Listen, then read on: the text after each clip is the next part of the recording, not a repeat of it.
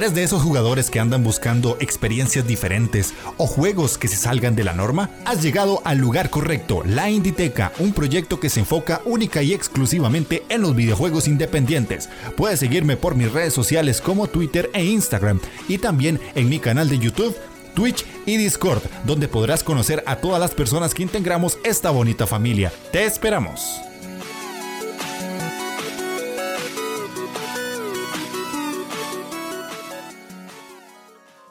Hola jugadores, ¿cómo están? Sean bienvenidos a la Inditeca, el programa donde un tico y un vasco les cuentan a ustedes su pasión por los juegos independientes. El día de hoy en el programa número 4 de esta temporada 2023, en la que, como pudieron ver en el título, vamos a hablar de un tema pues un tanto polémico, pero lo vamos a tratar de llevar desde una perspectiva un tanto distinta, porque la de siempre es que si precio versus tiempo es equivalente, nosotros lo vamos a ver desde otra perspectiva, porque vamos a hablar de la duración de los videojuegos y si es necesario que duren tanto a día de hoy. Vamos a también comentarles un poquito de lo que hemos estado jugando y leer los comentarios como hacemos en todos los programas. Así que, Gamelur, ¿todo bien? ¿Cómo estáis? Pues fantásticamente emocionado y con muchas ganas. Tenía tan. Es que. Eh, nos hemos pegado un pequeño parón involuntario. Al final hemos podido grabar. Pero tenía tantas ganas, tantas ganas de grabar este cuarto episodio de esta cuarta temporada que me lo he tatuado, chaval. Mira, mira, mira. El 4, ¿ves? ¿Ves? El episodio 4 lo tengo aquí. Fíjate lo importante que es para mí. Ya, ya. Sí, tota-, totalmente recién tatuado. tan, tan, tan reciente. ah, pero bueno, más allá de, esa pasión que tiene Gamelur por el número 4. Este, el día de hoy, eh, como les venía diciendo, el tema va a ser el valor del tiempo en el videojuego. ¿Son necesarios los juegos de tantas horas? Y son necesarias esas horas de un videojuego cuando, seamos sinceros, gente, nosotros no somos lo que se llamaría completistas. O sea, la mayoría de los jugadores estándar terminamos un juego y pasamos al siguiente. O probamos uno, nos medio gusta, pasamos a otro, nos medio gusta, pasamos a otro. Y tenemos una lista bastante larga de juegos iniciados y no terminados. Ahí me meto yo en ese saco. Entonces, más o menos por ahí va a ir la pregunta. Pero antes de todo esto, Gamelur, quiero darte un espacio para que le hagas promoción a la nueva versión de tu canal y los videos que estás subiendo, que la verdad este están muy buenos. ¿Te la has cargado? ¿Cómo que me la cargué? Porque tenía, tenía un mega ad que ibas a flipar. Pero que lo, había, lo iba a hilar perfectamente. Porque, tío, mira, vamos a retroceder. Gente de que estéis viendo el vídeo, por favor, eh, omitid lo que habéis escuchado, daos un golpe en la cabeza y olvidadlo, ¿vale? Eh, hola, Jeff. No puede ser. Hablando de si son necesarias tantas horas, no somos completistas y tal. Sí que es cierto que hay alguna vez, y seguramente te, seguramente te haya pasado a ti, de jugar un juego y decir, pa, venga, voy a intentar conseguir este logro o este, o voy a intentar llegar hasta este punto y te puede llevar más horas de las que tú piensas. Igual es que estamos obsesionados. ¿eh? Y si queréis saber si estamos obsesionados o no, para ver hasta qué cierto punto podemos llegar a estar obsesionados con un videojuego, os recomiendo ver en YouTube, en el canal de Gamelur, el vídeo en el que hablo de Braid y el camino a la obsesión. ¿Cómo te quedas? Bien, bien, bien hilado, bien hilado. Yo siendo buena gente y dándole el espacio y todo. Ah, no, ah, no. Tiene, tiene correclur. Qué raro. pues nada, pues eso, pues que en YouTube he abierto eh, un nuevo camino en el que estoy hablando de juegos indie, obviamente, pero analizándolos un poquito más y profundizando, que no sea simplemente una reseña, sino que sea hablar del juego, del mensaje que nos quiere transmitir, de detallitos, de inspiraciones que tiene. Y luego, pues también tengo la parte de Search o también en TikTok, que al final he tenido que caer y me lo he abierto, en el que hago mini reviews muy corticas de un minuto de juegos indie que voy pasándome. Sí, de hecho lo, más interesante de los videos que estás haciendo es que no es una reseña per se, sino que estás buscando información extra y haces un análisis muy personal de las cosas que te parecen más destacadas o incluso das datos que no están tan fáciles de encontrar en internet y están plasmados en el video. Así que si alguien no ha ido a verlo o no conocía el canal, pues vaya a seguir a Gamelur, porque la verdad es que este nuevo formato que le estás dando a, a mí me gusta mucho porque se aprende, que al final es algo importante. Pero bueno, vamos a explicar un poquito del podcast de hoy. Eh, en sí, como dije, la idea no es hacer un debate de que si un juego cuesta 70 dólares tiene que durar 40 horas porque mi inversión es lo suficientemente alta para que el juego me dure eso.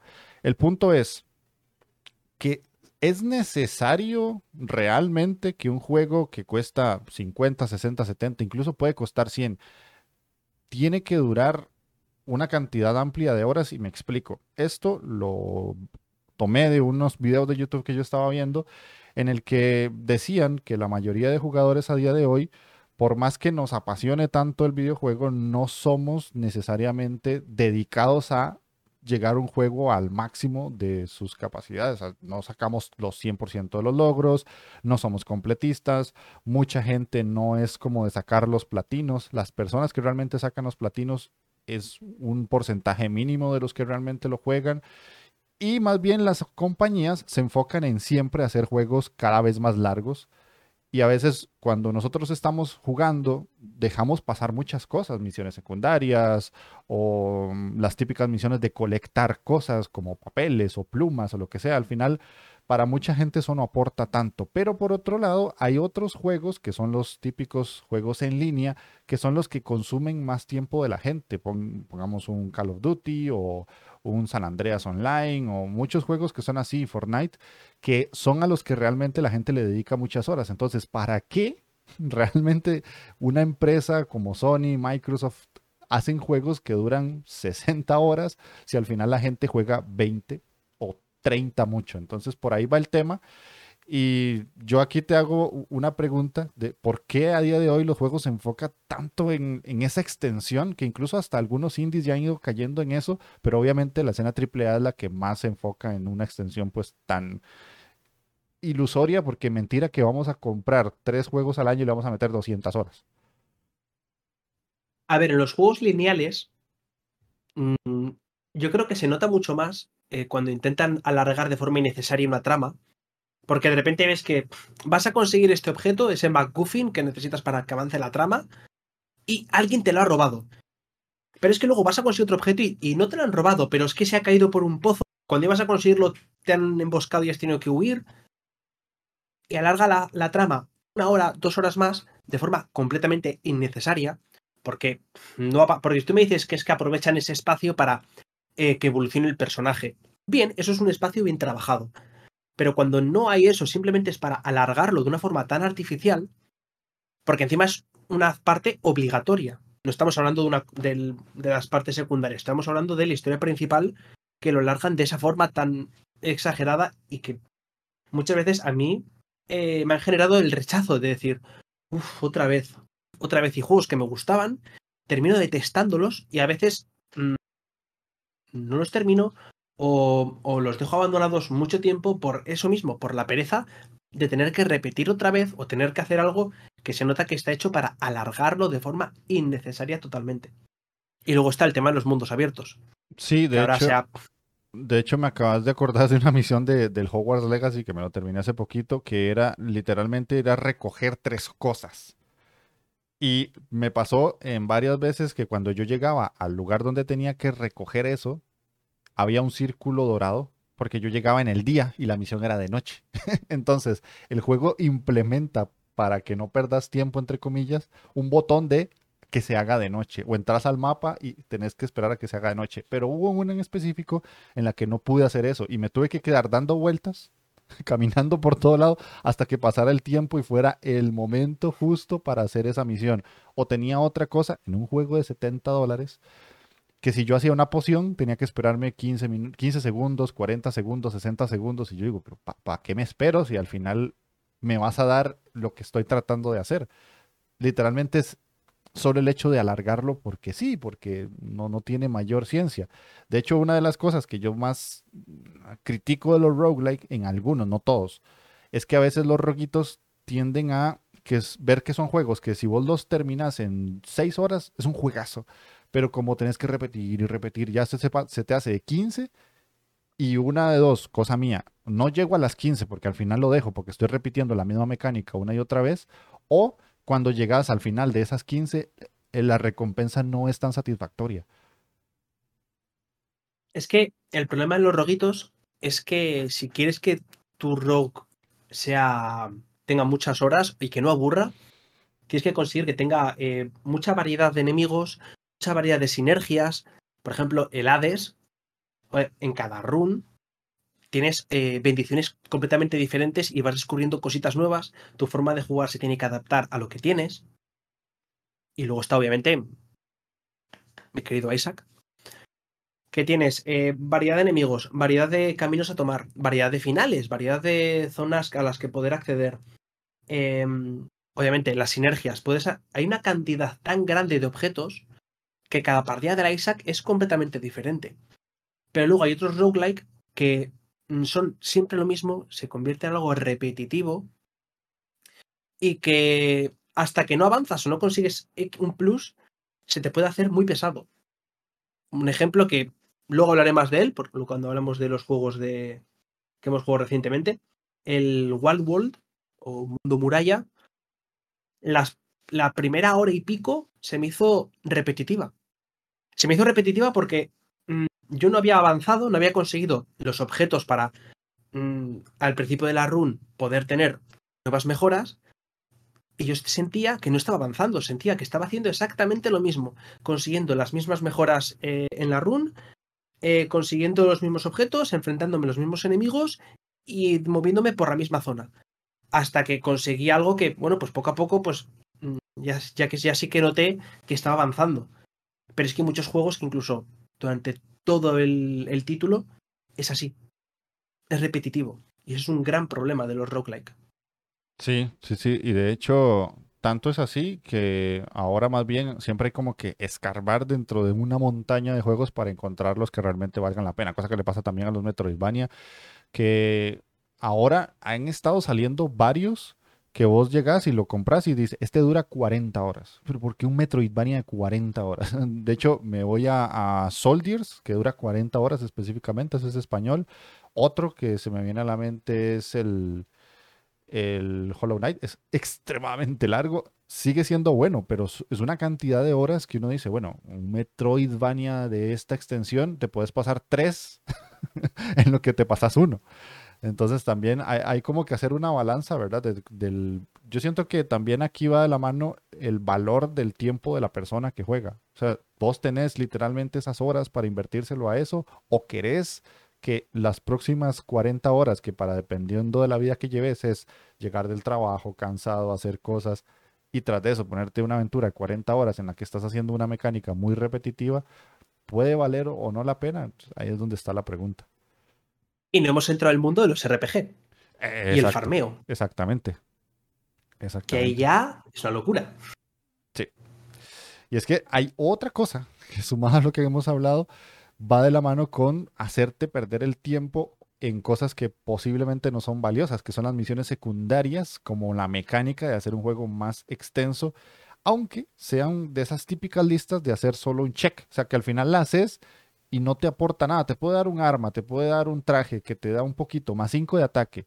Pero lo que pasa es que tal vez en la misma misión principal, 30 minutos después, conseguís otra arma que te da más 10. Entonces al final te ganaste nada porque no vas a ser más poderoso por ese más 5. Ese problema está mucho con los mundos abiertos. Sí. Que es que eh, ahora mismo, bueno, ahora ya no tanto, pero hace unos años, no sé si recuerdas, que era, vamos, tu mundo tenía que ser abierto sí o sí. Tu juego tenía que tener un mundo abierto y un mapa súper extenso, porque si no, no era un videojuego un triple A que tuviese que, que estuviese como gran lanzamiento. Y se notaba muchas veces que iba a ser un juego lineal, pero se terminó convirtiendo en abierto y ves mapas llenos de puntitos que no aportan nada. Eh, recoger 87 plumas, ¿eh? Assassin's Creed.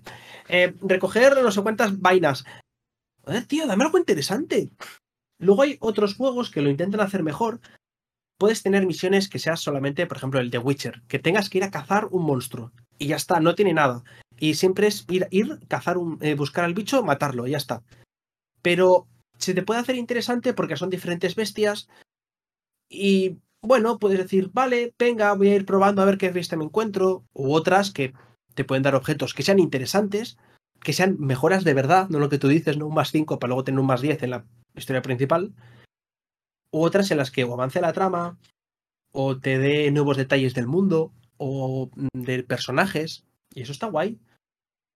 Sí, sí, sí. Al final, de hecho, el género de mundo abierto es uno que yo he dejado mucho de lado, por eso que literalmente todo lo que acabas de decir son las razones por las que yo ya no los juego. Con el Hogwarts Legacy hice una pequeña excepción porque era un juego relativamente corto y me llamaba la atención el tema de, Hogwarts, pero normalmente no me adentro en esos juegos. Y ahora hay muchos indies que también están por esa labor y también los dejo pasar. O incluso los juegos tipo gestión, que son de gestionar ciudades muy grandes, que al final es solo gestionar una ciudad cada vez más grande o hacer una mecánica de que todo funcione como si fuera un workflow de trabajo perfecto que ya cuando tenés la mega ciudad todo funciona súper bien y es una satisfacción, pero al final es eso, la satisfacción, no es como que llegas a un punto. De hecho, eh, cuando yo veo juegos así, casi siempre lo primero que me fijo es en how long to beat, cuánto duran, porque trato de irme como a los que son más enfocados, porque a veces menos es más y un juego de 8 o 10 horas me puede dar mayor emoción que uno de 50 que no me aporta mucho. De hecho, aquí el ejemplo perfecto para mí es House Flipper. Cuando yo vi cuánto duraba y vi que el juego era una mecánica interesante, pero que no tenía que invertirle 70 horas pues, seguidas, que, que se puede hacer, pero el juego te da como su base jugable en una parte de que puedes disfrutar por lo menos la experiencia total y ya si vos querés agregarle DLCs, si querés agregarle más casas, comprarlas, arreglarlas y venderlas y hacer toda la modificación, es por tu cuenta. Porque llega un punto en el que el juego se acaba. Pero no sé si aquí te está dando como un hipo raro y esa cara dice más cosas. No. ¿Qué va? 70 horas. Sí, no, sí, sí. Yo, yo, he metido unas 70 horas aproximadamente al House Flipper, ¿eh? No mucho más, la verdad. 140. Y le quiero seguir metiendo. es que hasta el ejemplo, has dicho lo de. No es un juego de 100 horas, es de. Pues igual te dura 70, bueno, puede que sí. Yo diciendo, yo, os juraría que tengo más de 100. sí, pero el punto es que el juego no dura. O sea, pues te puede durar 10, 12 y ya. Ahí, lo, ahí lo tenés ya que vos llegues a 140 es porque vos lo estás, le das doble clic al icono cada vez que te da la gana. sí, sí. Es un vicio, tú lo sabes. Sí. Pero bueno, más allá de eso que acabamos de decir, que son como las típicas ideas que uno escucharía a, nivel de, de opinión, mm, yo me metí en una lista de, que me encontré por ahí en una página en Vandal que daba como el porcentaje de cuánta gente completaba según qué juegos. Obviamente aquí de indies creo que solo vi uno, pero se los voy a leer porque es súper interesante y va muy de la mano con lo que nosotros estamos diciendo. Solo para que tengan una idea, el 22% de las personas que tienen Red Dead Redemption es el porcentaje de gente que lo ha completado. O sea, estamos hablando de que es un porcentaje sumamente bajo. Y es que no solamente eso, si nos vamos a un Spider-Man, solo el 50.3 de los jugadores lo completaron hasta el final. Y completar me refiero a llegar a los créditos, ¿verdad?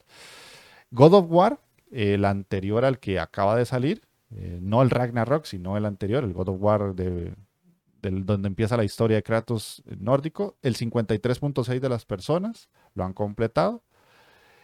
Eh, Far Cry 5, un 35.8 de las personas. Persona 5, 34.8 lo han completado. El Assassin's Creed Odyssey, solo un 24.6%. Normal. El Dead Cells, que este es de los poquitos indies que venían a la lista, solo un 15%. Darksiders 3, 37%, Detroit Become Human, 61%, Uncharted 4, que vendría siendo de esas grandes joyas de PlayStation y porque todo el mundo se rasga las vestiduras, 41.7%. Yakuza Kiwami 2 49% y la Insane Trilogy de Crash Bandicoot que supuestamente todo mundo estaba pidiendo un remaster de esto, solo un 12% de las personas han terminado eso. Números hablan. sí, pero ahí hay mucho pero. Hay mucho pero ahí en, ese, en, esos números. Y te voy a decir por qué. Mira, por ejemplo, en el Death Cells, solamente el 15%, sí. Pero bueno, para empezar es un roguelike. Sea, es que hay mucha pero- gente que los roguelike igual le puede meter 40 horas y no se los termina. Mm, el Isaac, por ejemplo, para ti qué es terminarlo, llegar a conseguir todos los finales. Conseguir todos los finales igual son 200 horas o ciento y pico horas largas, muy largas. O, o para ti terminar el Isaac es conseguir el primer final. Ahí está también un poquito esa parte, ¿no? Hay muchos eh, rogues que mm, es que yo ahí no metería en el saco de el resto de juegos porque luego está el tema del Game Pass o juegos que eh, plataformas de, de, servicio o que esté gratis en una plataforma que muchas veces tú lo no lo has comprado, tú lo, te lo bajas, lo pruebas y no te gusta. Incluso me ha pasado a mí veces y te habrá pasado a ti y a mucha gente que nos está escuchando. Empecé en Game Pass un juego y dices, bueno, no, no tiene mala pinta, no lo tenía pensado comprar, pero oye, pues lo pruebas, no te termina gustando y lo abandonas. Pues en este también es, entra en ese porcentaje. Y el tema del Crash Bandicoot, un 12,6, claro, ese 12,6 será el porcentaje de gente que se lo ha jugado las, el 1, el 2 y el 3 completos. Ya, Claro. sí, por eso, pero Hay mucha gente que se habrá jugado el uno. uno solo o dos de ellos o incluso que mm, por el hype de, ¡guau! Venga, me lo he pillado, tengo tal, tengo el Crash Bandicoot Insane Trilogy y por fin ha salido. Y juegas un rato y al final, pues se lo terminas abandonando porque eh, cosas de la vida, al final, pero las ganas las tienes y se termina dejando muy en el olvido. Por eso, pero digamos, eso que me acabas de decir justifica mucho el tema como lo estamos viendo. Porque esos números básicamente lo que sirven es para respaldar de que la gran mayoría de personas que compramos los juegos o los abandonamos o no los terminamos o los dejamos a medias o terminamos uno de tres o lo que sea, es un número muy bajo. Entonces al final es, ¿para qué siempre nos venden juegos cada vez más grandes y con muchas más cosas para completar si al final nosotros mismos no los terminamos o no tenemos una motivación para llegar al final. ¿Es porque los juegos no nos motivan a llegar al final o es porque nosotros dentro de nuestros gustos simplemente decimos, bueno, ya, ya perdí la gracia, perdí la motivación de seguir jugando esto, me voy a otro? Entonces, e, es justificable que te vendan un juego en 70 dólares, que eso lleva una cantidad de horas de desarrollo, personas trabajando, 8, 10 años de desarrollo, para que al final del 100% de personas que lo compran o lo tienen para jugar en un Game Pass o lo que sea, juegan 2, 3 horas, 5, 10, 15 y lo dejan tirado. Y luego también hay un aspecto que no hemos mencionado. Es el tema de los creadores de contenido. También. Hay muchos juegos que están pensados para, para ser eso, para subirse a YouTube. Eh, un grandísimo ejemplo, eh, Happy Wheels o el eh, Goat Simulator, el I Am Breath. Son juegos que son para, son para YouTube, son para jugar en, en, en YouTube. ¿Qué es lo que pasa? Que mucha gente en ese momento los compraba, jugaba un rato, veía que no estaba disfrutando lo mismo que cuando veía a su youtuber favorito y lo termina dejando. Entonces, en muchos juegos también les pasa eso. Uh -huh. Y te doy esos ejemplos, pero también se puede dar con juegos que incluso no son pensados para eso. Pero que igual eh, es una experiencia que tú estás, tú estás disfrutando de ver a tu creador, terminas comprando el juego y te aburre. Porque a ti lo que te estaba gustando era verle a él jugarlo. Eso me ha pasado a mí. eh, de hecho, a, a, todo esto hay una pregunta que me gustaría como escuchar la respuesta tuya, ya después doy la mía, y es que para nosotros específicamente, ¿qué significa completar un juego? O sea, ¿es distinto completar a terminar o crees que son lo mismo? A ver, yo creo que lo utilizamos al final para, para lo mismo, pero yo te diría que terminar es la parte principal, es decir, terminarte ver, el juego los créditos. es Sí, eso, eso es. Eh, llegar al final mm, que tú quieras. Puede ser porque muchas veces eh, hay siete finales. Y uno de los finales es, eh, tienes que conseguir no sé cuántas cosas, haberlo jugado siete veces, ni el autómata. Y ese final, pues, eso igual no es terminar. Eso igual es completar. O es terminarlo mucho y muy fuerte. Eh, yo te diría que terminar un juego es cuando llegas al final o cuando tú realmente ves que, has, que estás satisfecho con ese juego. Por ejemplo, un Tycoon que es infinito, igual cuando tú creas la ciudad, como tú has dicho, ¿no? la ciudad perfecta, ahí dices, ese es el momento. Aquí yo ya lo dejo. O para mí lo he terminado, yo sigo jugándolo, pero yo para mí lo he terminado. Me lo he completado el juego porque he conseguido mi objetivo principal. Sí, sí, sí. De hecho, yo lo veo así. En los juegos que son lineales de historia, terminarlo es ver los créditos. Listo. O eh, en los juegos que no son así, y de hecho aquí tengo un ejemplo del Forza Horizon, que yo llegué y completé todas las misiones donde yo tenía que ir por obligación. Y el resto ya me quedaban como 500, pero dije, no, ya no más. O sea, ya, ya yo terminé, yo siento que ya no tengo nada más que hacer, lo desinstalé y listo.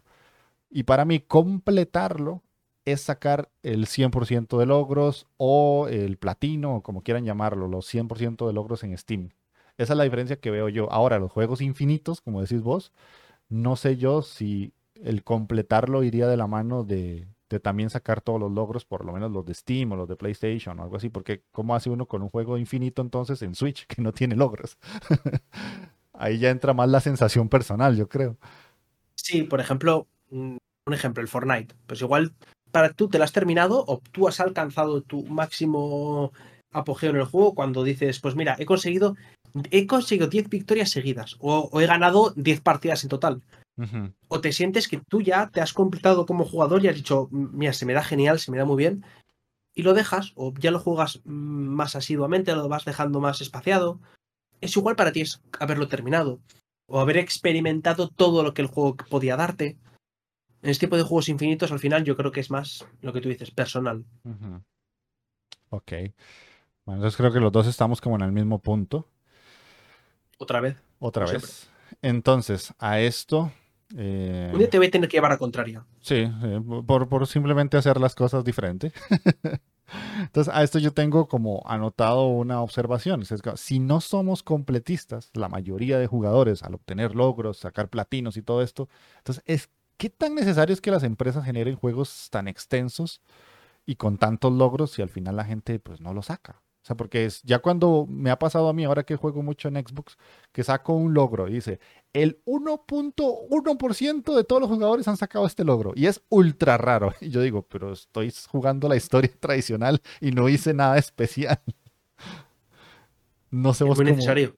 ¿Ah? Es muy necesario. La industria del videojuego necesita juegos largos con muchos logros. No sé defenderlo, lo No, siento, no. defender. no te cayó bien esta. Tal vez en No, otro. no, no, no, no. Es indefendible, es indefendible. Es indefendible. Yo también, eh, muchas veces conseguir ciertos logros, también lo hablo en mi vídeo de Braid. Hablo un poco al respecto. Es cuando tú entras en- a un perfil de Steam y ves que tiene, por ejemplo, tengo yo uno, House Flipper. El 0,50% de los jugadores tienen esto. Es como también decir, eh, tengo este logro, presumes de él, dices, tengo este logro que lo tiene poca gente porque es, es difícil o hay que investigar un poquito o lo que sea. Pero cuando son logros de lo que tú dices de la historia y ves que la ha completado un 20%, se puede deber también a que mucha gente juega offline. Ya no es tanto, pero sigue siendo gente que lo juega offline y el logro no le salta Oh, pirata. También. A ver, no estábamos hablando de la tienda de Skid Row, ¿vale? Esa tienda va aparte. Sí. De hecho, esta pregunta eh, yo la puse porque yo sé que vos sí tenés como esa afición, digámoslo así, de a veces sacar algunos logros de algunos juegos, porque yo sí me he metido a tu perfil de Steam y he visto como que tenés completitos los logros, pero no sé si es por TOC o por pasión. Me tiene que gustar mucho para, para hacerlo. Ajá, O pero, decir, pero lo has bueno, hecho. decir, decir, eh, mira, pues este juego, joder, puedo sacar todos los logros porque me, me va a durar cinco minutos más conseguir todos los logros, porque es un, bueno, pues ya, pues, pues lo consigo, ¿sabes? Ya. Ya. Bueno, ok. Pero hay juegos que sí me gustan intento completarlos. El el Elden Ring y Sekiro tengo todos los logros. El Sekiro, dije, lo miré y dije, ah, bueno, solamente necesito una run más para cu- cuando me pasé el juego. Y solo necesito una run más para, para conseguir los logros. Bueno, miento, no. Para el Sekiro estaba cerca al final y había leído que se podía sacar eh, tres logros, tres finales con un mismo save state. Hay cuatro finales y tres de ellos se pueden conseguir en la misma partida. Y dije, ah, pues pues ya aprovecho y utilizo eso para, para ver todos los finales, ¿no? Y luego después descubrí que el resto de logros se podían sacar en la siguiente run y que se podía sacar bastante fácil. Ya. Y dije, bueno, pues como es un juego que me gusta, pues fui a por ello. El Cult of the Lamb. También tengo todos los logros porque vi que no eran demasiado complicados de conseguir. Cuando son juegos así, de largos o que son de rojitos y así, suelo ver los logros en plan, a ver qué tiene, a ver qué, qué esto. E intento, si puedo y si me gusta el juego, intento conseguirlos todos. Ya, yo soy antilogros totalmente. O sea, si me sale, bueno, y si no me sale, mm, pues me la recontrasuda, porque la verdad es que yo sí soy de esas personas que lo único que quiere es como llegar a los, a los créditos y ya. Yo termino un juego y difícilmente voy a seguir con el postgame. No soy de, de continuar ahí. Prefiero ir a otro para una experiencia nueva y distinta. Y no me quedo con los, con los, con los logros, solo los créditos. Y también como que algunos, y esto pasa mucho en el indie, que te dan como eh, imágenes o música o cosas extra, tampoco lo saco. Las que saqué, bueno, y si no, no me aportan. Ah, no, esas cosas, esas cosas, no. A ver, a no ser que sea lo que te he dicho. Que las has ido consiguiendo porque investigas el mapa y vas consiguiendo cositas y dices, ah, mira, me queda uno, pues ya, pues, te queda uno, pues ya vas a por él, ¿no? Ya, bueno. por inercia. Yo, ni eso. me queda uno, y ahí se quedará. me da igual. Pero bueno. Ah, un ejemplo, te voy a dar un ejemplo. Sí, sí, sí, sí, no, tranquilo, seguí. De uno que iba a completar, lo iba a hacer porque estaba viendo que el mapa me salía todo, bueno, todo, que podía encontrarlo todo bastante fácil, y era el Years of Shadows. Ajá. Y dije, ah, bueno, no es difícil de conseguir, y estaba explorando bastante de por sí, ya ya me había, lo miré cuando llevaba ya unas cuantas horas, y como lo que los logros son al final, eh, mejorarte la vida al máximo, el alma al máximo y cosas así, que es investigar un poco y son cosas que te benefician para tu personaje. Son cosas que benefician para poder eh, mejorar en el combate y demás. Y dije, ah, bueno, pues voy a hacerlo. Y me estaba gustando. Pero entonces descubrí, me quedaban, mira, me quedan tres logros. El de conseguir todas las mejoras de armadura, que me queda un objeto de mejora de armadura para mejorarlas todas. El de la barra de vida, el de la barra de magia, perdón, que creo que me quedaban dos. Y un logro que solo tiene el 0,4% de la gente, que es conseguir todas las habilidades. ¿Por qué? Porque por lo visto, por lo que he leído, está bugueado. Ah. Entonces dije. Pues no. Pues sí, no. Me terminé el juego, yo sigue explorando a mi forma, yo sigue explorando porque me, porque me beneficiaba. Pero cuando me terminé el juego dije, ya está, no voy a investigar a conseguirme los otros dos logros porque ¿para qué? Si el otro... Porque si me dices que tardo 15 minutos más de juego por conseguir esos logros, vale, bueno, pues lo hago porque es un juego que es una forma también de decir que me ha gustado el juego. Mm, que me ha gustado y, ha merecido que, haya dedicado un pequeño extra para poder sacar ese logro o esos logros que me faltaban. Ok. Saca. Bueno, la posición tuya es interesante porque yo no soy así, soy totalmente lo opuesto. a mí un juego me gusta, me gusta, lo, lo, acabo y listo. Y pues eso que estás diciendo vos, pues bueno, le da también un poco de sentido al tema de hoy que si me voy a otra lista que saqué, esta sí ya es oficial de Steam, que yo decía, bueno, ¿qué tantos juegos del estilo de un solo jugador se juegan según Steam? Para ver más o menos por qué es que tal vez un, no sé, un Octopath Traveler, son 80 horas, ¿verdad? ¿Será que la gente los pasa y los juega y llega hacia final o lo que sea? ¿O será que tal vez un, no sé, un God of War, la gente le saca el 100% y en Steam está registrado? Pues no, básicamente les voy a mencionar los primeros 20 juegos más jugados en Steam.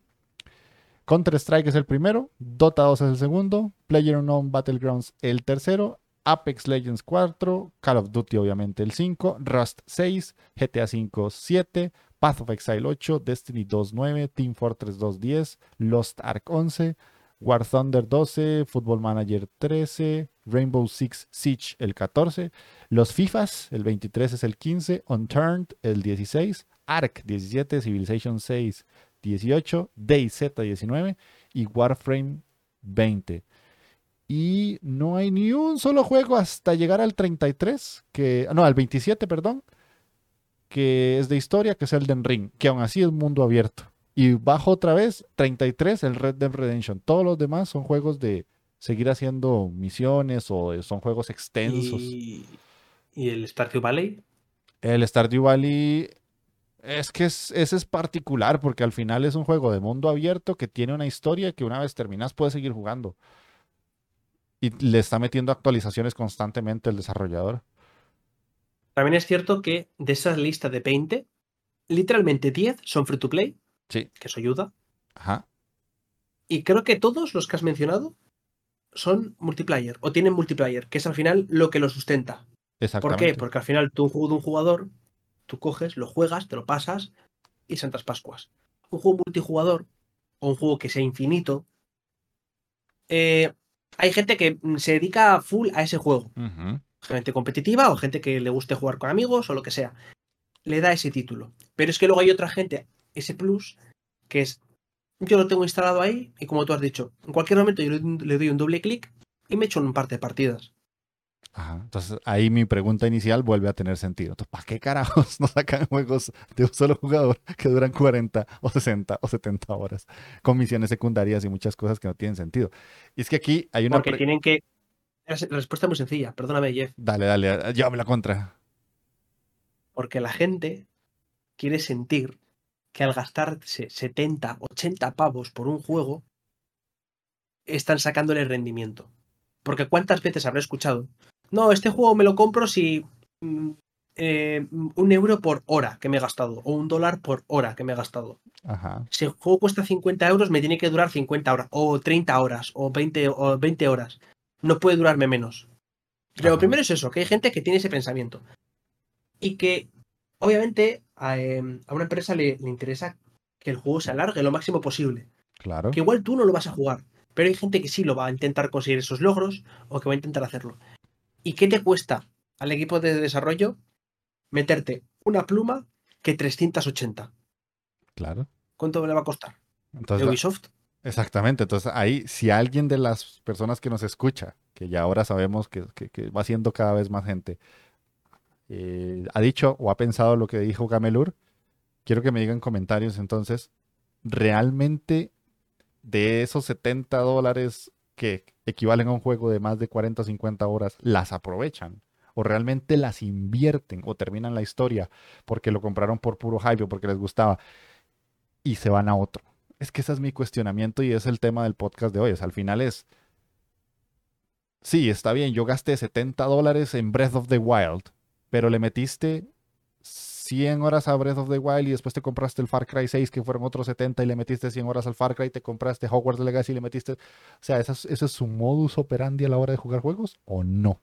Porque a lo que dicen los números, y fue lo que estaba leyéndole ahora a ustedes, o sea, es un porcentaje muy pequeño de gente que termina los juegos. Termina. Ni siquiera es alguien que realmente eh, completa muchas cosas, sino que termina la historia y ve los créditos. No importa si el juego les costó 10 dólares o le costó 70. Porque lo que dice Gamelur es como el, la frase estrella con la que todo mundo justifica el por qué siempre tiene que comprarse juegos caros y tienen que ser largos. Que eso es lo que, no es que me molesta, sino que yo siempre me digo, ¿por qué? O sea, me cuestiono el por qué eh, una persona llega a pensar así si al final no le invierte la cantidad de tiempo que requiere o cuando ya ve que al final no era tan necesario, eh, pasa a otro simplemente y lo deja ahí y al final la justificación fue simplemente eso, una justificación. Sí, pero también es justificación de las empresas. Ya. Porque para la empresa también le beneficia decir, mira, el Dying Light 2. 400 horas tiene de duración este juego. Ya bueno, ¿y ¿cuál es el contenido interesante? ¿20 horas? Dime el contenido interesante que tiene. Ese es otro quiero. punto súper importante. Porque si me das un contenido vacío, a la empresa le viene bien porque lo primero puede presumir de números y puede presumir de el mundo abierto gigantesco que te presentamos aquí, pero si luego está vacío o si las misiones que son no me llaman la atención.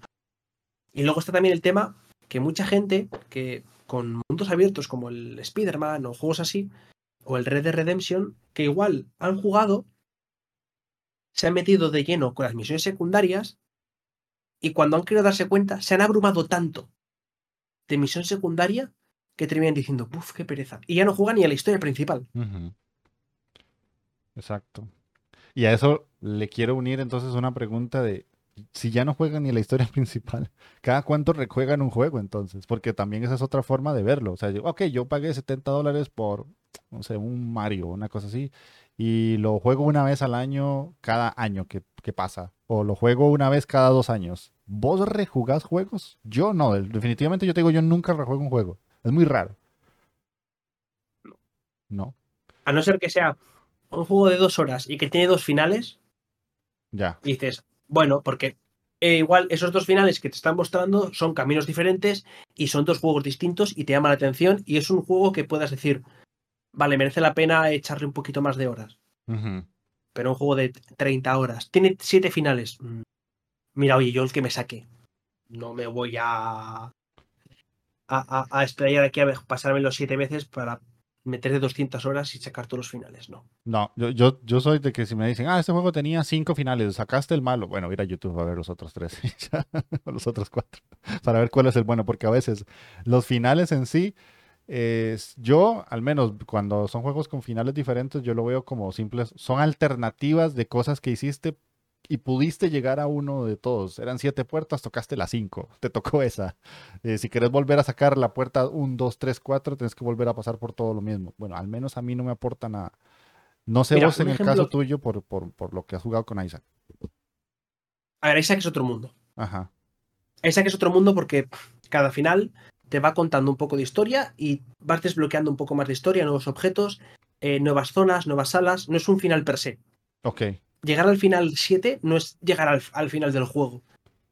Lo llaman final porque ha terminado la run, porque has llegado al final de la run. Es como el, el Hades. El Hades tienes que terminártelo, creo que son 10 veces, para llegar al final.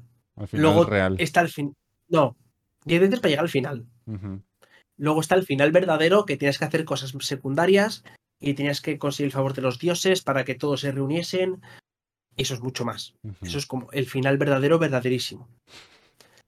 Pero un juego que. Vamos a, voy a poner otra vez el mismo ejemplo, el Hollow Knight, que tú lo has puesto antes. Eh, tiene un montón de finales. Y es, el primero es mm, por pasártelo de normal. Pero luego tiene otro que investigando un poquito más, puedes sacar dos finales. Eh, luego tiene otro que eh, tienes que terminar la arena y te da otro final. Son finales que son interesantes porque te cuentan cosas, para empezar. Te van contando cositas del mundo, cositas de la historia, y eso está guay, eso es interesante. Aparte que son, por ejemplo, el Hollow Knight, tú llegas al primer final y cuando cargas a partida, cargas desde el último banco antes de la pelea final. Entonces tú puedes volver atrás, seguir investigando un par de cosas más, conseguir el objeto que necesitas, que te da más historia, pasarte el jefe final y tienes ahí dos alternativas. Vas por la opción A, te lo pasas y puedes volver a enfrentarte al jefe final, que al final, ¿cuánto te puede durar el jefe final? Es decir, no es eh, volver a meterle 50 horas, es un añadido que tú puedes seguir jugándolo y puedes seguir, como tú has dicho, un postgame. Pero te va añadiendo algo interesante, te da un premio interesante, que es conocer algo más. Y luego están los finales de lo que tú dices, final bueno, final malo, de si no has recogido este objeto o si no has hecho siete misiones secundarias de esta mujer, te va a ser el final malo. Ok. Sí, sí, sí. De hecho, pasa mucho. Entonces, un poquito ya para ir recopilando todo lo que hemos hablado, ¿vos crees que es culpa de los jugadores? Porque dijiste, mencionaste mucho las empresas, pero ¿será culpa nuestra entonces que siempre las empresas piensen que tienen que darnos juegos más extensos? A ver, las empresas piensan en los números. Ajá. Y si, es, y si hacer una cosa les da ventas, van a seguir haciéndola. Nosotros estamos hablando tú y yo. Somos personas que estamos fuera del, del, del mercado de los AAA, ¿vale? Las cosas como son. Nosotros nos centramos en otro tipo de, de juegos. Entonces, el gran aglomerado de jugadores juega AAA. Dentro de ese gran aglomerado de jugadores hay otro gran número de personas que eh, se juegan el, el Assassin's Creed. Le estoy metiendo mucha mierda a Assassin's, pero es el primero que me ha venido a la mente. Esta vez no lo he hecho queriendo, ¿vale? No ha sido por el meme. Pero hay gente que se juega el Assassin's Creed e igual lo está jugando durante cuatro meses porque ese juego le da, le da un montón de, de- uso. O los juegos como servicio que han empezado a salir ahora. ¿Que ¿Por qué se hacen? Pues porque a la, empresa le beneficia y a la empresa le viene muy bien que aunque sea un juego de un jugador, a nivel de números, decir, eh, este juego sigue en activo o es uno de los más jugados en Steam, aunque ha pasado un mes desde que ha salido el juego, sigue siendo de los más jugados. ¿Por qué? Porque sigue siendo un juego largo que aunque el 80% de la gente lo ha dejado porque lo ha terminado, hay un 20% de jugadores que siguen dándole, exprimiéndolo, exprimiéndolo cada vez más, y eso sigue beneficiándole a la empresa. No en números, no en, em, no en dinero, pero sí en números. Números que mm, le sirven para conseguir más presupuestos, para sacar más juegos, para vender más, que al final es lo que piensa la empresa. Sí, sí, estoy muy de acuerdo con vos. De hecho, yo siento que es, es, parte de las dos. O sea, muchos jugadores, o sea, la gran masa de jugadores que compran AAA y compran consolas día uno y compran muchas cosas a, full price, dan esa, ese mensaje a las empresas de que quieren juegos de muchas horas. Que los terminen o no, ahí hay unos cuantos números que ya mencionamos y, la verdad es que si uno se mete también a Steam a ver los logros y todo, se da uno cuenta que al final la gente no va por ese camino y nunca los termina o tal vez los termina y no los sigue jugando, pero las empresas entienden que como eso es lo que vende, eso es lo que hay que crear. Y mm. si el mensaje de la gente que compra los videojuegos así no cambia, van a seguir por esa línea. Y por el lado de industria es como, bueno, si esto yo le meto misiones secundarias para que un jugador crea que tiene muchas cosas que hacer, aunque lo que está haciendo es vacío hasta cierto punto, y eso aún así me sirve, ellos no van a tratar de hacer un juego más sofisticado o más interesante o que realmente haga que el jugador sienta que es valioso lo que está haciendo y simplemente te van a poner misiones pues que no aportan mucho, pero de alguna manera engañan a quien tiene el mando en la mano y dice, estoy haciendo cosas en mi juego mundo abierto. que al final ese es el punto al que quiero llegar. Ustedes como jugadores, para quien nos escucha, cuestionense mucho sus prácticas de juego. ¿Qué hacen? ¿Por qué las hacen? ¿Les resulta satisfactorio hacer esas misiones de checks? ¿O realmente es porque a ustedes sí les sale rentable pagar 40, 50 dólares y quieren que el juego les dure eso. Ah, me gustaría mucho escuchar a la gente en comentarios porque vean que Gamilur y yo tenemos una posición muy similar. Y como jugamos tanto indie, todo esto nos toca como por el lado, o sea, no, estamos como tan metidos en eso porque el indie es más compacto, es un juego que se va más a, lo que realmente hay que hacer, a no ser de que te vayas a los rollitos y a los juegos de gestión que ya son otro mundo, pero e, el indie tradicional o el indie más normal, por decirlo así, siempre es una historia que va de inicio a fin, a veces tiene Game Plus, a veces tiene DLCs y listo, y se acaba. Mira, yo tengo un método revolucionario que para cambiar la industria. vamos, dímelo, hermano. Vas a flipar, vas a flipar. Mira, esto es muy sencillo, porque al final eh, todo esto, eh, lo que voy a decir, viene por una conclusión muy sencilla. A la empresa le beneficia lo que he dicho decir, mi juego tiene un mundo abierto gigantesco, más de 500 horas, eh, más de no sé cuántos NPCs que tienen vida y que puedes interactuar con ellos. Eso la gente le vende y lo compra. Que se lo terminen o no, a la empresa le da igual. Sí, totalmente. A, Rockstar se la suba tres huevos y medio que vayas tú y te termines el Red Dead Redemption 2. Se la suba tres huevos y medio. Si ya lo o tres hectáreas de verga. La has comprado ya. ¿Qué más da? tú ya la has comprado. A mí me va a dar igual. Pero, pero, pero, imagínate, tú imagínate que Steam o Play o, Xbox o Switch tienen un sistema en el que tú te compras el juego, 60 euros, ¿no? A la empresa le llegan 30 euros. Y hasta que la persona no se haya terminado el juego, no le ha salido el logro de terminar el juego o saca, este, o saca el primer final, no reciben los otros 30 euros. Ah, qué lindo soñar. Las empresas se estarían matando por crear contenido de calidad y que hiciera a la gente pasarse los juegos y divertirse de verdad y que lo pudieran completar. Te cambió la industria. Sí, sí, en el mundo de Yuppie, pero. La, Me voy a mandar un correo a Game Newell, a ver qué y Game Newell, archivar. Bloquear. Spam. No, no, me manda, no, lo primero me mandaría un correo. ¿Quién eres y por qué has conseguido mi dirección? Sí, sí de hecho. Ay, qué bueno. Y yo mirando desde la ventana. ¡Sale tres! Pero bueno, para ya finalizar el tema, eh, a mí me gustaría recomendarle a la gente eh, tres jueguitos que para mí son muy buenos, que son súper cortitos y muy satisfactorios porque en 20 minutos son juegos que uno se queda con una sonrisota de lado a lado de la cara. Son de un único desarrollador español que se llama Octavi Navarro. Uno de esos es gratuito, está para PC. Los tres están para PC, pero los corre casi que cualquiera. Una, una laptop de esas sencillitas puede correr estos juegos. Y se llaman The Librarian, The Supper y Midnight Scenes de Octavi Navarro. Los recomiendo montones. Cada uno dura 20 minutos, gente. Háganse el favor, The Supper es gratuito. Los otros dos andan como en 3 dólares. no van a gastarse mucho dinero. Y la verdad es que yo a partir de esos juegos entendí muchas veces que no necesariamente ocupamos experiencias de 10 o 20 horas para jugar juegos sumamente llamativos e interesantes y que te dejen con un sabor de boca muy positivo. Así que si no conocen a Octavi y no han jugado esos juegos, háganse el favor. Y si tienen juegos cortitos que quieran recomendarnos a nosotros, que tal vez no hayamos mencionado acá, háganlo, porque también a mí me gusta descubrir esas experiencias que son importantes dentro de, la escena independiente que en poquito tiempo te cuentan mucho. No sé si vos tenés algunos, porque esto te lo estoy mencionando casi que de surprise.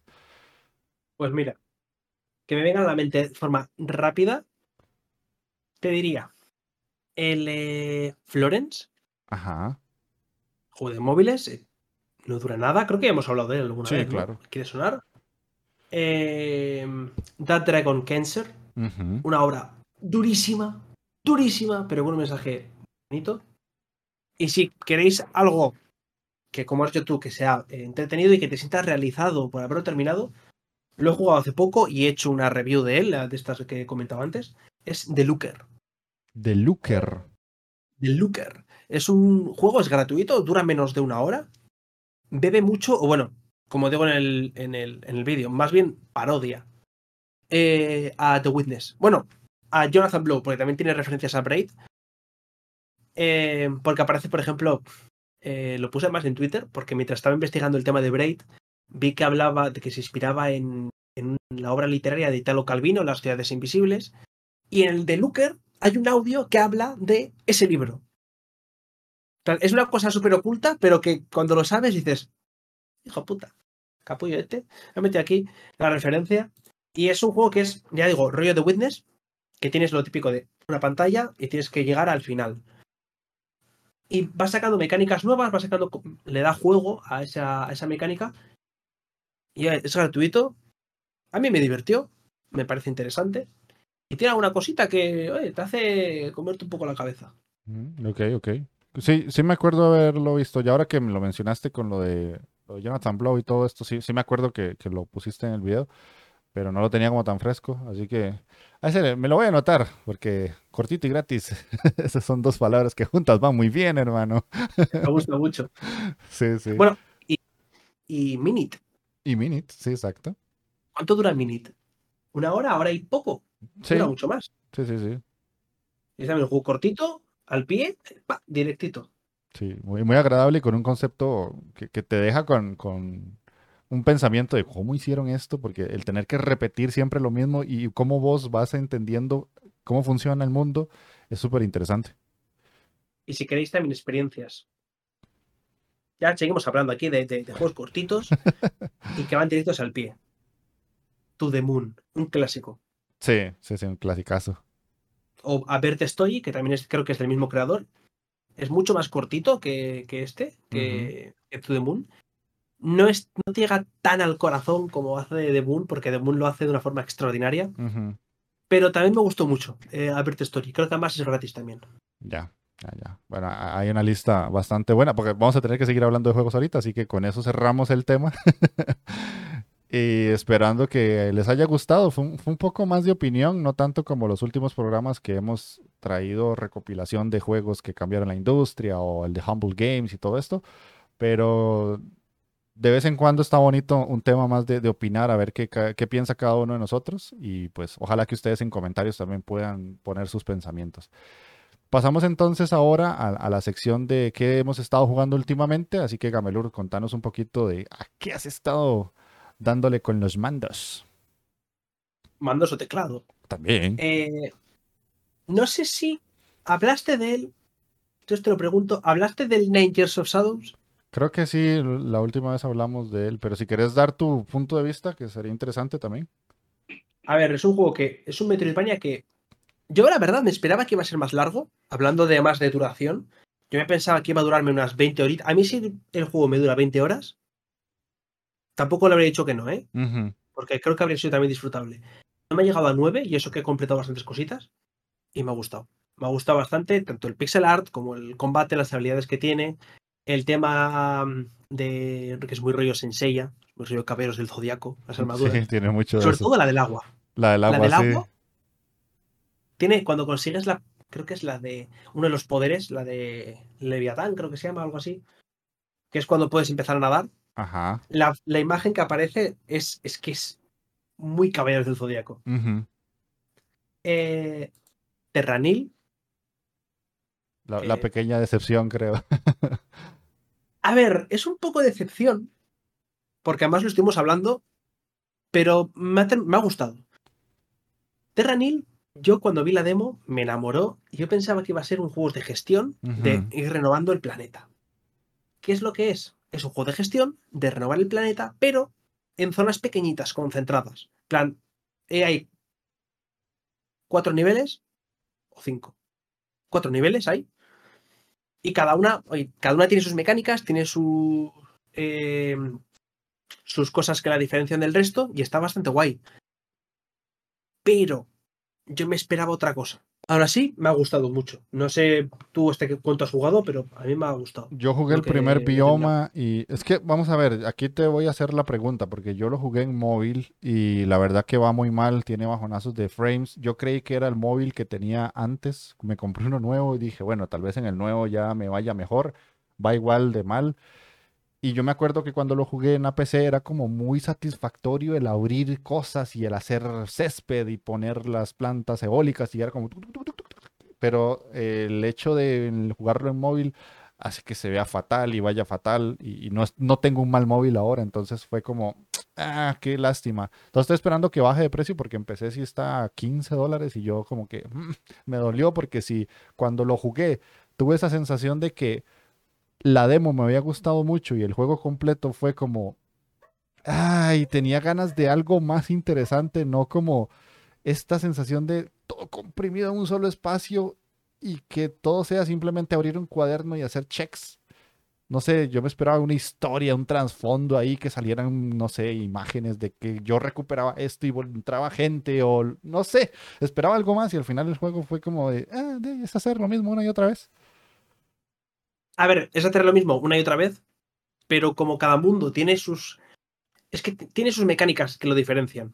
Hay máquinas que son distintas, eh, hay formas de acceder a, a zonas dentro del minimapa, ¿no? De llevarle energía que son diferentes. Entonces, no se, no se siente repetitivo. Mm, Es precioso y las animaciones sí son súper fluidas y son Sí, creo que tendré que jugar la versión de PC para sentir esa sensación de la demo. Pero también digo que es un poco exagerado que te compres un móvil para jugar al juego bien. No, no, no, no, o sea, lo compré porque necesitaba cambiarlo, cabrón. Que el otro me duraba como, como 12, 13 horas la batería, ya necesitaba algo que durara más.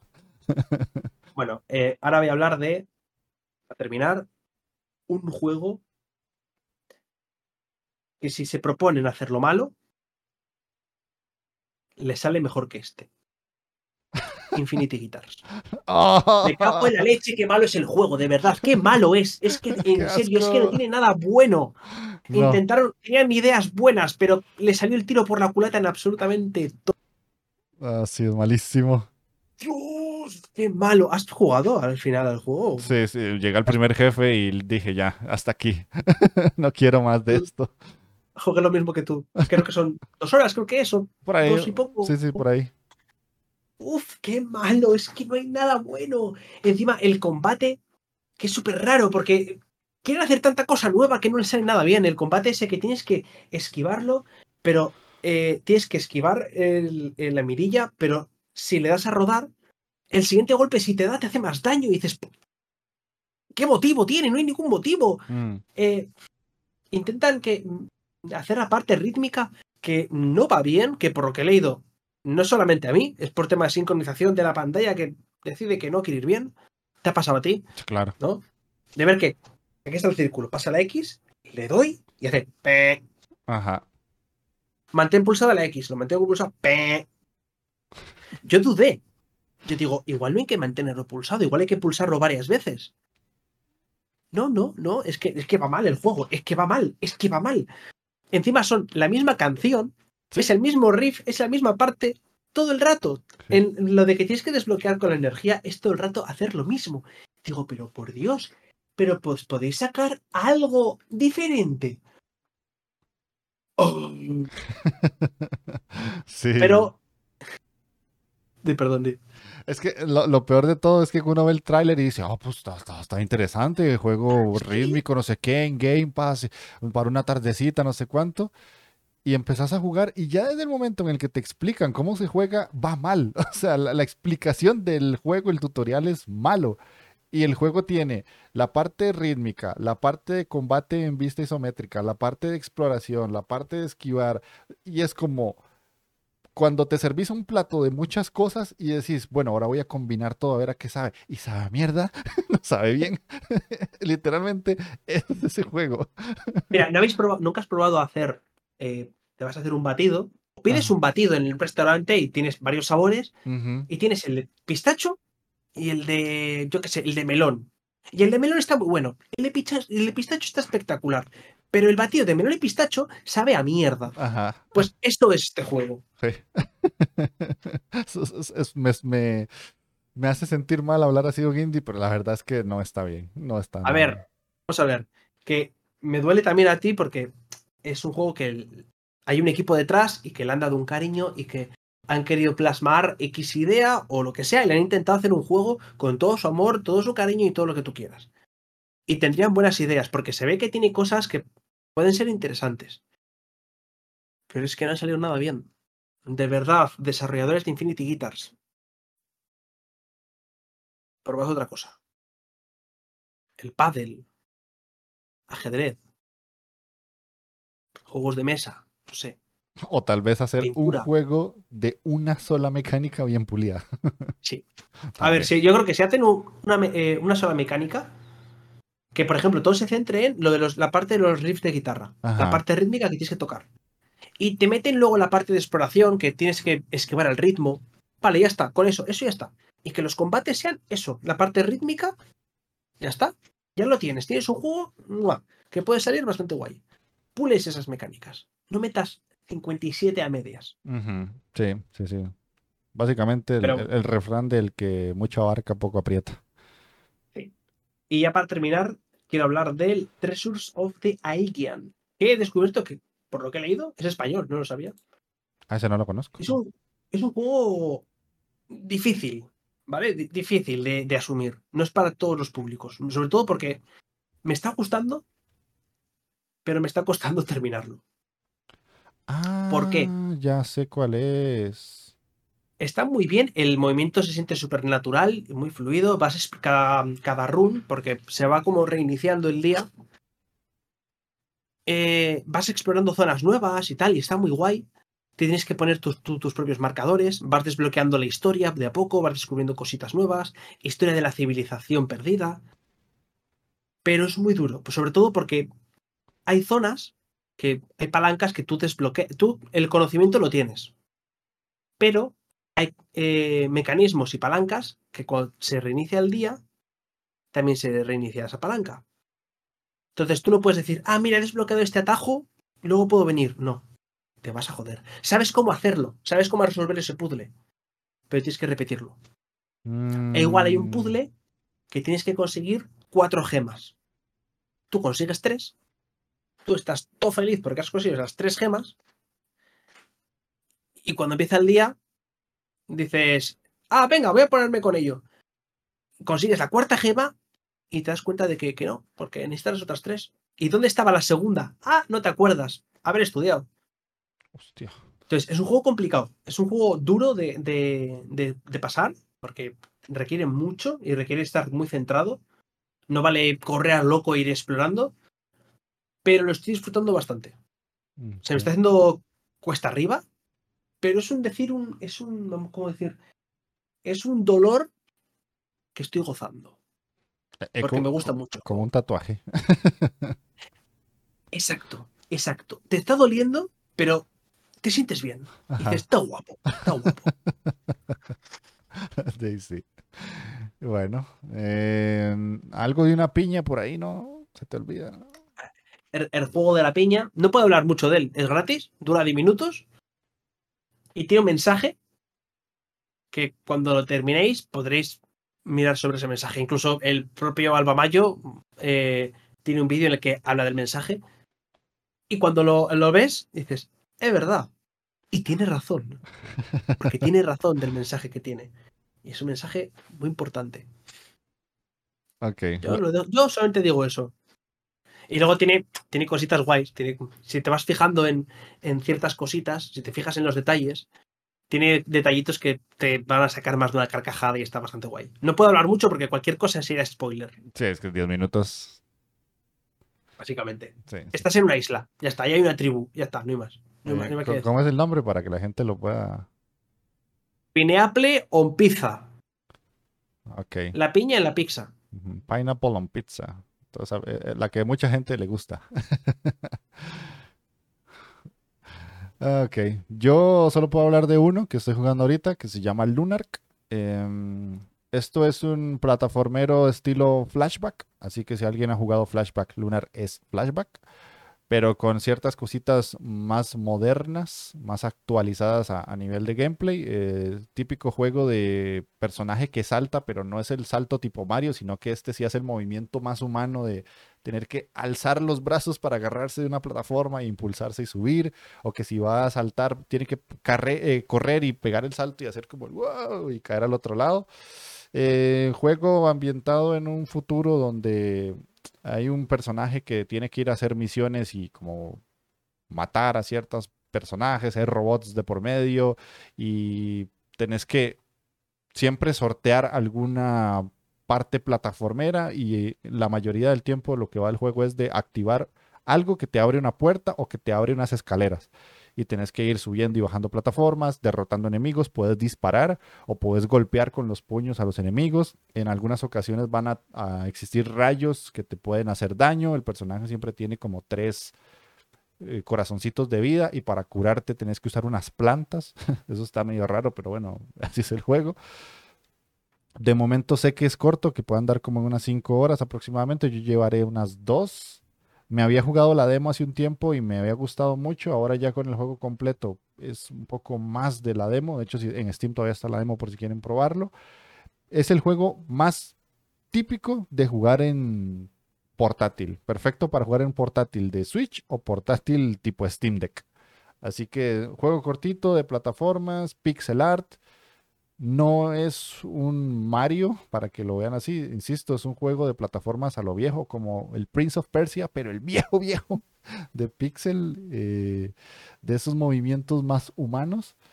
Y como no lo he terminado, no puedo hablar mucho más de la historia porque apenas estoy como conociéndola. De momento lo que me han puesto a hacer es como ir a diferentes lugares y recolectar información o eh, matar a un personaje específico porque está haciéndole daño a, a una empresa que con unos médicos y cosas así se salieron de control.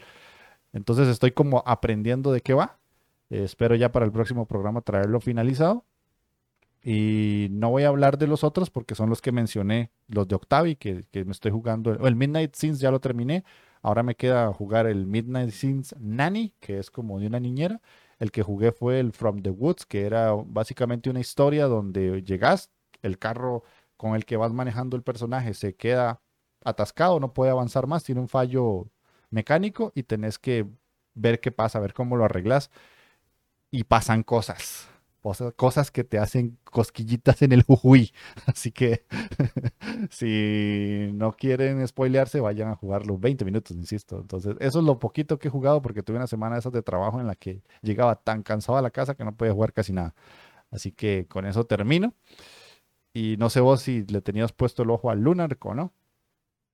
A Luna le tenía echado el ojo, pero es que lo de siempre, es que no hay tiempo. No hay tiempo, sí, obvio. Ah, bueno, y tampoco he hablado del, eh, del Wild World. Ah, sí, cierto.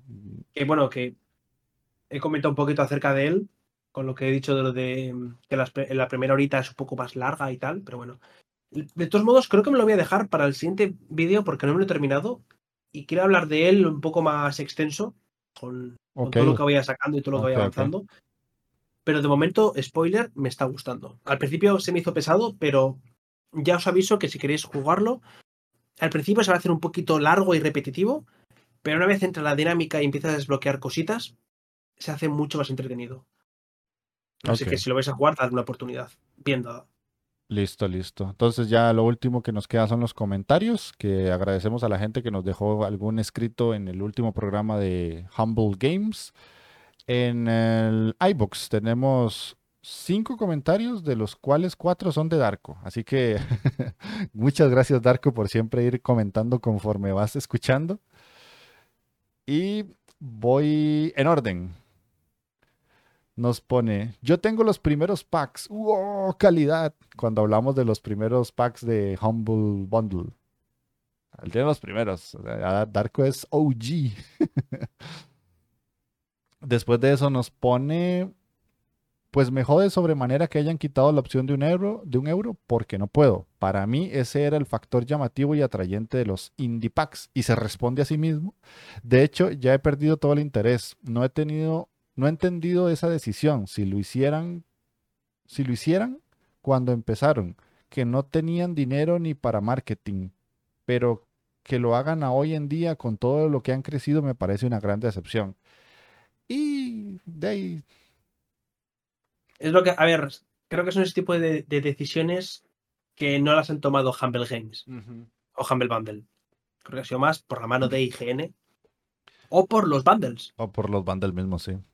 Porque, por decir, mira, pues preferimos que no esté la opción de un euro y a cambio los eh, juegos que te ofrecemos son todos de una calidad interesante. Porque muchas veces los de un euro son juegos de hace, eran igual juegos de hace 10 años o juegos un poco más flojetes. No siempre, ¿eh? No o- siempre. Sí, sí, o que también ya los han vendido tantas veces que ya pierde la gracia. Claro. Entonces también puede venir por ahí la parte. No Ujú. sé. Después el último comentario que nos deja es Prodeus, juegazo, juegazo. Prodeus es Dios, Prodeus es God. Y el otro Mira. comentario, ah, bueno, seguí, seguí. Te voy a dar un ejemplo que les estaba mirando. Eh, hay un bundle que es el eh, Fight for Your Friends, que es juegos cooperativos shooter.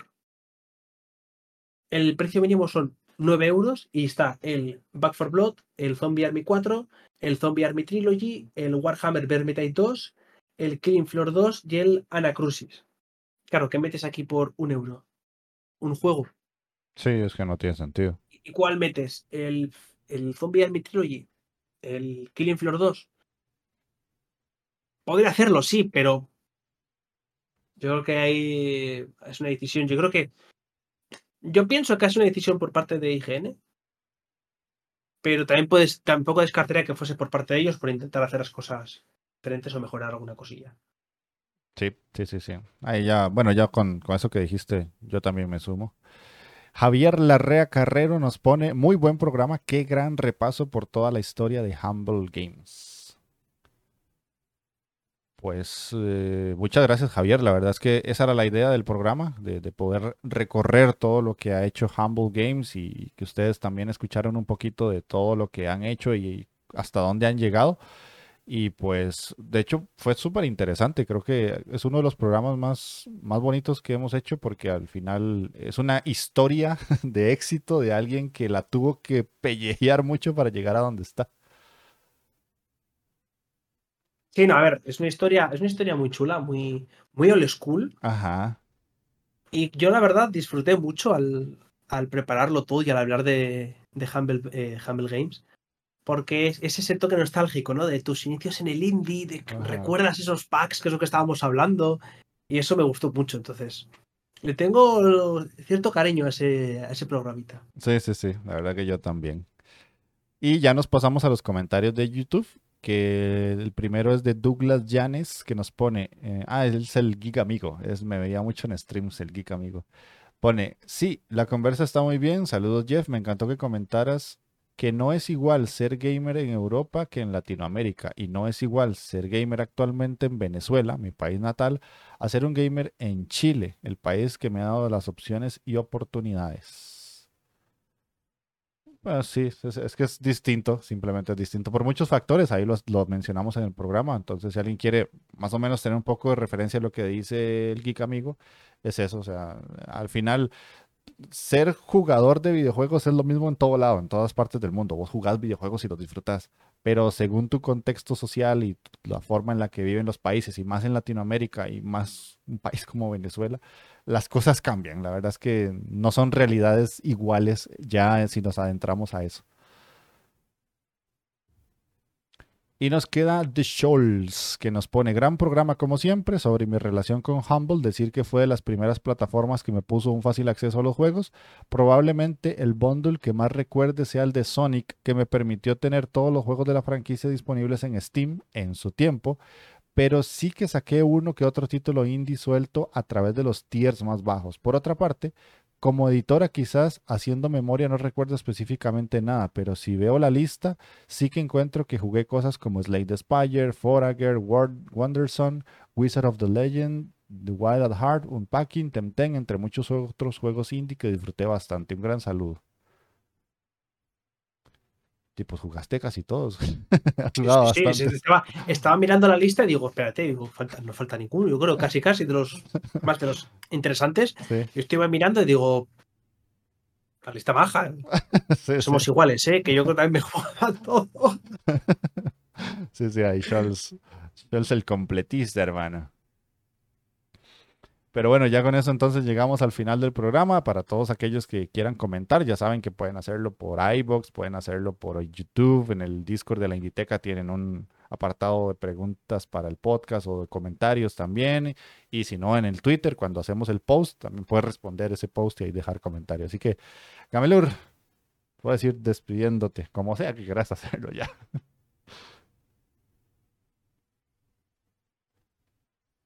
ok. el silencio. Solo te falta un. A ver, te quejas, te quejas de cuando hago una despedida Pero Te quejas de cuando hago una despedida corta. Pues no me despido. No, es que tengo que explicarlo para la gente que está en el audio. Aquí en el video tiene sentido. me pongo en huelga de despedidas. Porque te quejas de cuando la hago corta, te quejas de cuando la hago larga. Pues no hago, no hago despedida. Bueno.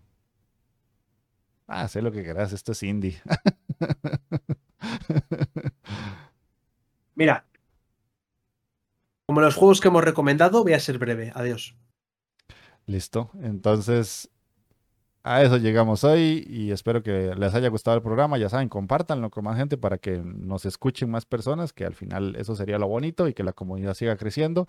Un saludito al Yayo y Gafapasta, que estuvimos en el podcast de ellos hace unas semanitas atrás. Eh, la pasamos súper bien. Un programa de casi tres horas hablando de puro indie, puro jueguito.